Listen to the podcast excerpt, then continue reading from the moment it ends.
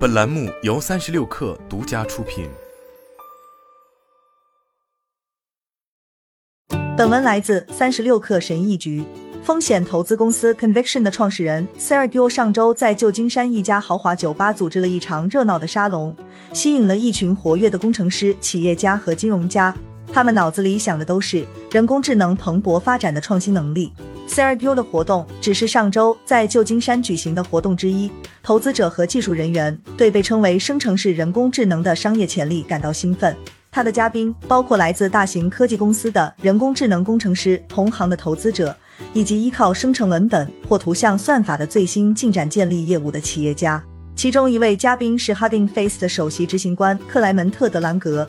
这家公司主持了许多开源生成式人工智能项目，包括最近引发人工智能狂潮的一个项目。他回答了工程师提出的问题。这些工程师们正在考虑加入这个潮流，创建自己的生成型人工智能初创公司。Sergio 说：“从融资的角度来看，这是目前最热门的领域。”由于 Hugging Face 和其他公司技术的进步，最近社交媒体上充斥着人工智能生成的令人惊叹又奇怪的图像。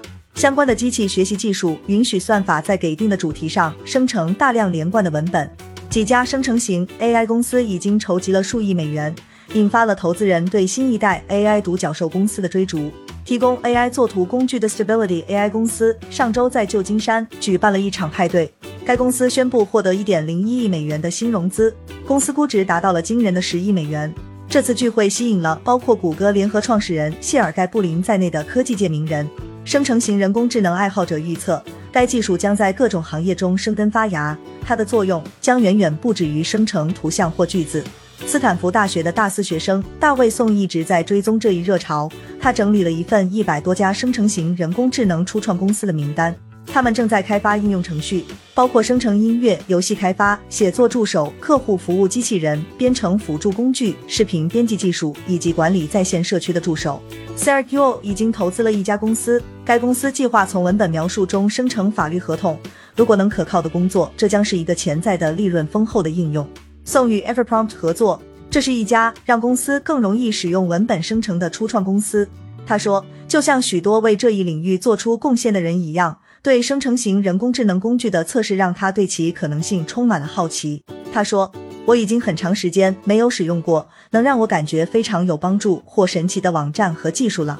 使用生成型人工智能让我觉得自己在使用魔法。”塞尔丢认为，生成型人工智能是人工智能技术潜力的一次飞跃，类似于2012年开始的一次变革。那次变革重塑了整个科技行业及其提供的产品。就在那时，工程师们发现。人工神经网络在获得足够的训练数据和计算机功能支持的情况下，可以执行非凡的新任务，比如识别照片内容或转录语音。在那之后的几年里，大大小小的公司掀起了一波投资浪潮，将人脸识别技术推广到了世界各地。人工智能技术已经成为几乎所有小工具、应用程序和服务中不可或缺的一部分。现在，寻找生成型人工智能应用程序的竞赛正在展开。这些应用程序将在世界上留下印记。早期的成功项目之一是微软的 Copilot，它可以为给定的任务编写代码，每月收费十美元。另一家是 Jasper，该公司提供自动生成文本的服务，供企业在博客文章、营销文案和电子邮件中使用。上周，该公司宣布从投资者那里筹集了1.25亿美元的资金，对公司的估值为15亿美元，并声称今年有望实现7500万美元的收入。微软和 Jasper 都是在 OpenAI 服务的基础上建立起来的。OpenAI 是一家人工智能公司，最初是一家非盈利机构，得到了埃隆·马斯克和其他科技名人的资助。从2019年开始，他使用一种名为 GPT-2 的算法开创了文本生成的先河。二零二一年末，他推出了一个更强大的后续版本，被称为 GPT 三，供大家使用。OpenAI 还在二零二一年一月宣布了一款名为 DALL-E 的工具，可以根据文本提示生成粗略的图像，从而使得人们对人工智能图像生成的兴趣激增。第二个版本 DALL-E 二于二零二二年四月发布，能够渲染更复杂的图像，显示了该技术的发展速度有多迅速。包括 Stability AI 在内的许多公司现在都提供类似的图像生成工具。当然，硅谷的炒作会走在现实的前面。Air Street Capital 的投资者内森贝纳西说：“有很多疯偶情绪在此间。”他表示 Adobe 以两百亿美元收购协同设计工具 Figma，这让人感到在重塑创意工具方面存在着丰富的机会。贝纳西正在关注几家探索将生成型人工智能应用于蛋白质合成的公司。他说：“现在这太疯狂了，每个人都在谈论它。” Foundation Capital 合伙人 Jasper 早期投资者乔安妮陈表示：“将一个生成型人工智能工具转变为一家有价值的公司仍然很困难。”他说。Jasper 的创始人把大部分精力放在了产品的微调上，以满足客户的需求和口味。但他相信这项技术可以有很多用途。陈海表示，生成型人工智能的兴起意味着监管尚未找到它可能发现的一些不良或危险的用途。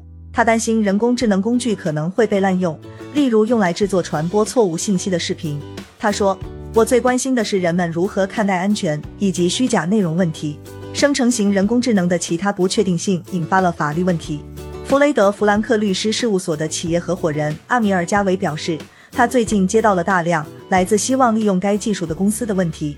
他们一直在努力解决一些问题，比如使用模型的法律影响。这些模型可能是根据受版权保护的数据训练的，例如从网络上抓取的图片。一些艺术家抱怨说，AI 作图工具有可能破坏人类的创造力。图像提供商 Shutterstock 本周宣布，将提供一项依托 OpenAI 的图像生成服务，但它也将推出一个基金，向训练图像的原作者支付报酬。加维表示，使用受版权保护的材料来训练 AI 模型，很可能属于合理使用的范畴，因此不受版权法的约束。但他补充说，他预计这将在法庭上得到检验。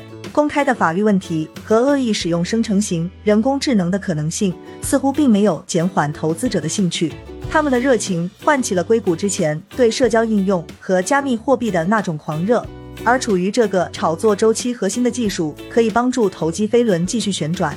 风险投资公司红杉资本上个月在一篇博客文章中展示了生成型人工智能的潜力，涉及语音合成、视频编辑、生物和化学等领域。底部的复原指出，所有的图像和一些文本，包括生成型算法的未来用例，都是使用人工智能生成的。好了，本期节目就是这样，下期节目我们不见不散。